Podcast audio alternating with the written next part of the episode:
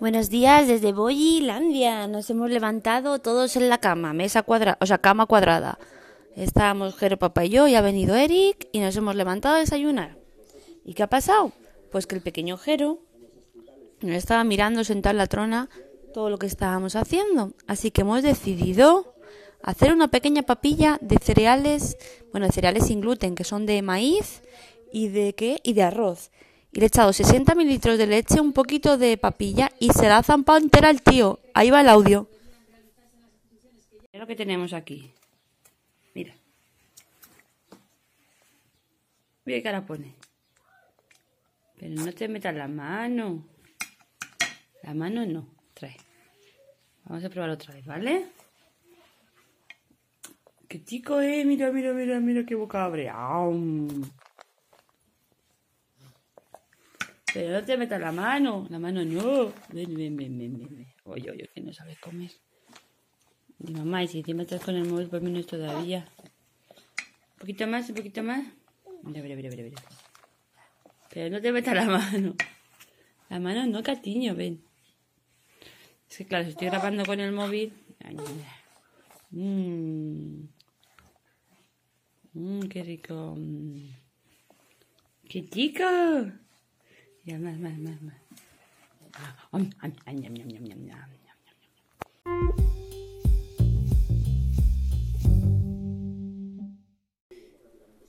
Bueno, pues nada, eh, estamos aquí en Boyilandia y son las 12 de la mañana y han salido ya los datos de hoy. Por lo visto ha habido 680 y pico muertes y bueno, a ver si encuentro los datos que los tengo por aquí guardados. Son 152.446 afectados y 15.283 muertes, creo que 600 y pico, ya te digo. Y nada, esos son los datos de hoy. En cuanto en cuanto a Jerito, pues está comiendo tetita ahora, sin parar, que sí. También he estado mm, limpiando la cocina, hemos estado haciendo limpieza de las cuerdas, Víctor pasando la aspiradora a fondo y todo esto, genial. Y nada, se nos han acabado las torrijas, es un drama, pero hemos decidido no comer más guarrerías. Víctor se ha leído el libro de Jero de qué le doy de comer y la verdad que está abriendo mucho los ojos a cambiar una alimentación saludable. Mua.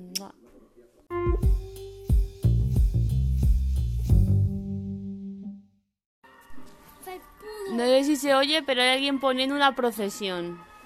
A mí lo que me faltaba por ver en este mundo. ¿Eres ateo? ¿No quieres procesiones? Pues te la meten en tu casa. La Madre de Dios.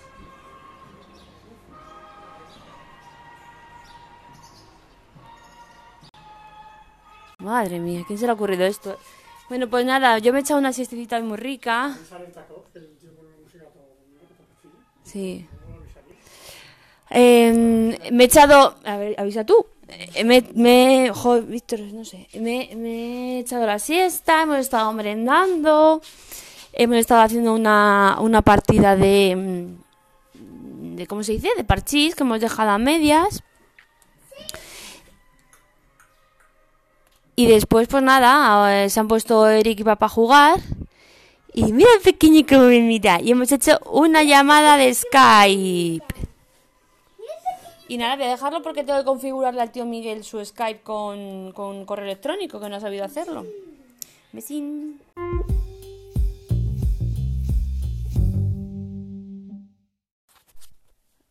Me gustaría en este corte de audio hablar de una cosa que hemos estado reflexionando las pitutis y yo. Y, y bueno, es que, jo, es que hacer un podcast es muy difícil porque se te ocurren muchas cosas que decir, pero luego cuando quieres grabar se te van todas de la cabeza. Bueno, yo lo que me gustaría decir es que la situación del verano, ¿no? Estamos a, a 9 de abril y estamos hablando de qué va a pasar en verano. Mi amiga Marta dice que, que ya va, ha decidido eh, quitarse las vacaciones de verano, cancelar el viaje que tiene a Tenerife, que le da mucha pena, pero bueno. Entonces Vicky, Vicky está muy tremendista desde el principio. Entonces, según Vicky, pues no vamos a salir de casa en, todo el verano. Y, y, nada, Marta lo ve peligroso y Susi, que tiene datos, datos que pidió su jefe de Telefónica sobre consultoras, dice que, que bueno, que Payete pidió datos sobre qué pasará el verano y las medidas económicas que se tomarán. Y según este, dejarán hacer turismo solo nacional las playas estarán abiertas y se podrá ir pero sin masificación, con una distancia prudencial entre toalla y toalla, y la policía controlando para que no se masifiquen. Y que los bares, terrazas abrirán para verano, pero solo a mitad de capacidad. Bueno, es la idea en bruto para que la economía no se estrelle aún más de lo que está. Y todo eso si el virus da tregua. Bueno, Marta ha estado hablando de que a ver cómo se hace eso. Pero bueno, Susi, yo entiendo que también ella trabaja para una gran empresa y ella dice que, claro, que si cierran playas y bares todo el verano, las consecuencias pueden ser peores que el coronavirus en sí. A no ser que la situación sea peor que ahora, que espera que no. Y nada, hemos estado hablando de eso. Que Marta cree que hay que hacer test masivos. Yo no lo veo, la verdad, porque muchas veces los test, pues vale, sirven, pero hay gente pues que le dan falsos negativos o que todavía no tiene el virus, el carga viral correspondiente. En fin, que es un virus muy nuevo. Y, y nada, también Susi dice que en el informe ponía que tampoco van a dejar entrar el turismo extranjero, solo el nacional. Y eso es la verdad que sería pues una medida buena.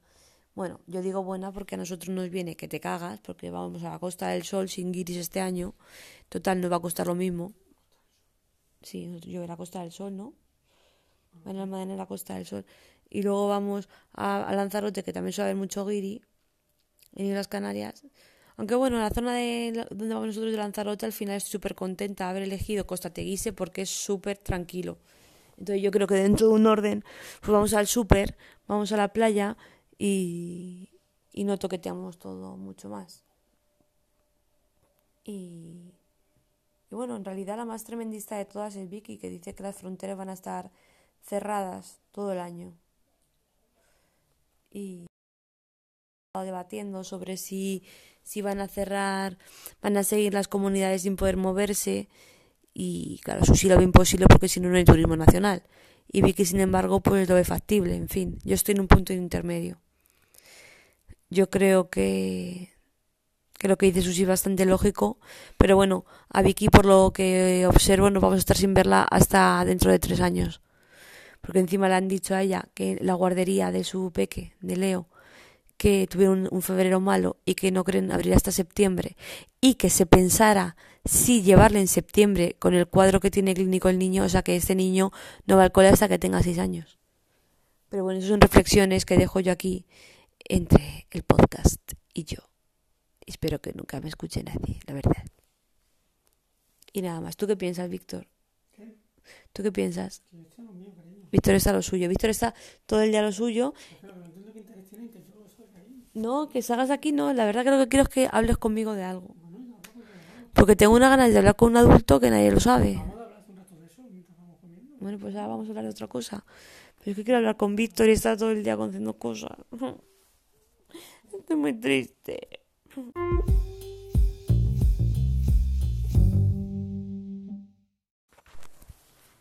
Bueno, esta tarde ha estado muy interesante porque hemos estado los GPS hablando por Skype. No sé si lo he puesto en el antiguo trozo del podcast, pero hemos estado hablando por Skype. Y, y nada, hemos comido una cosa muy rica que la primera vez que lo hacíamos, la verdad que estaba muy buena. Hemos comido cebolla y puerro rehogadito con calabacín y tofu y la verdad que yo creo que le faltaba un poco de soja, un pelín de sabor, pero bueno, muy muy sanito la cena de hoy.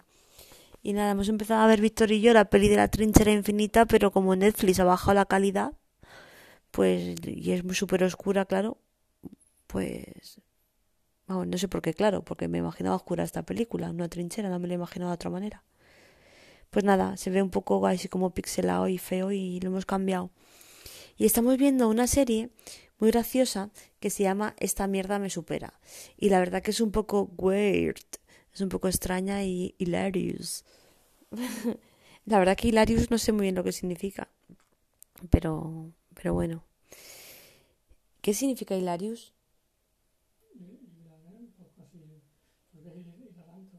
Hilarante, como que es locura o algo así. No sé, yo me imagino que hilarious es así como sí, delirio, ¿no? No sé. Pero vamos, que es una palabra que siempre escucho, sé lo que, o sea, me imagino lo que significa, pero no lo sé describir. Una cosa muy rara. Y nada, y, y yo me gustaría hacer una reflexión. Y es que tengo que hacer un poco de autocrítica. Y me critico a mí misma por, por mi pequeño Eric. Hay veces que, que el pobre viene detrás mía por toda la casa y quiere hablar conmigo y no calla y a mí me agobia y a veces le contesto un poco mal y luego pues me arrepiento. Y como ahora pues me acuerdo todo el rato de los ratos que le digo que es un pesado y que me deje un poco tranquila y el porcito se va con las orejas gachas. Y luego la verdad que me siento fatal. Pero fatal de los fatales, como me siento ahora mismo. Y entonces solo quiero abrazarle y achucharle y darle un besito.